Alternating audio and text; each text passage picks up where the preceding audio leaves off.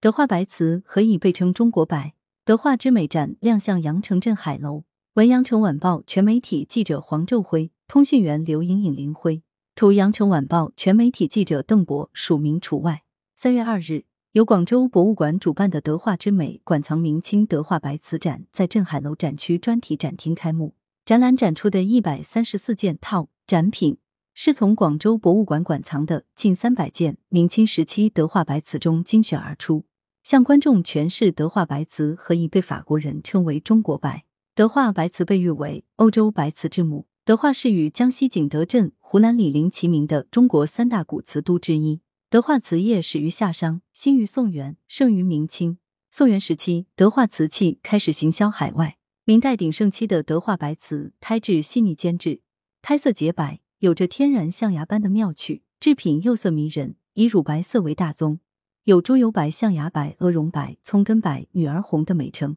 代表了当时全国白瓷生产的最高水平。世界不同文明对白有着趋同的审美与偏爱，在诸文明与信仰中，白有圣洁、光明与善爱之意。无论是外销还是内需，德化白瓷以其傲人的瓷质受到海内外尊崇，成就了世界白瓷看中国、中国白瓷看德化的美誉。德化白瓷对欧洲社会生活及其白瓷业的出现都产生了重大影响，被法国人称为中国白。更被誉为欧洲白瓷之母。德化白瓷按功用可分为雕塑人物、陈设供器、生活用具、文房雅玩四大类，其中以雕塑人物最具特色。馆藏明清时期德化白瓷近三百件，广州博物馆馆藏有十三万多件文物，应该把所有睡在库房里的文物拿出来与公众共享。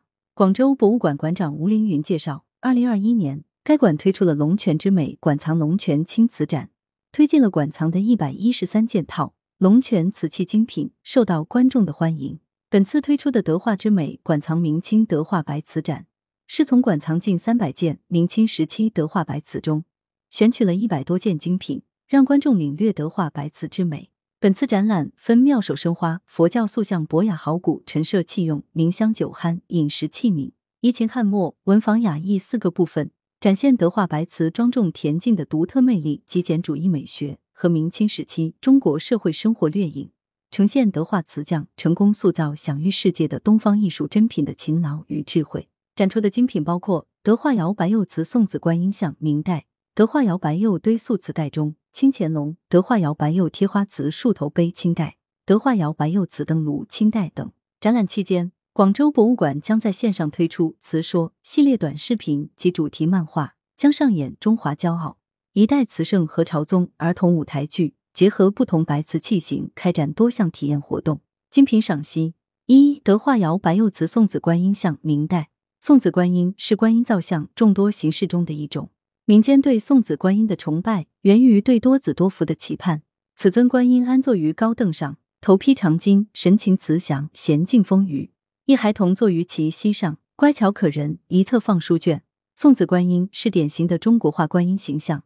明代以后，送子观音瓷塑造像经德化窑推广流行。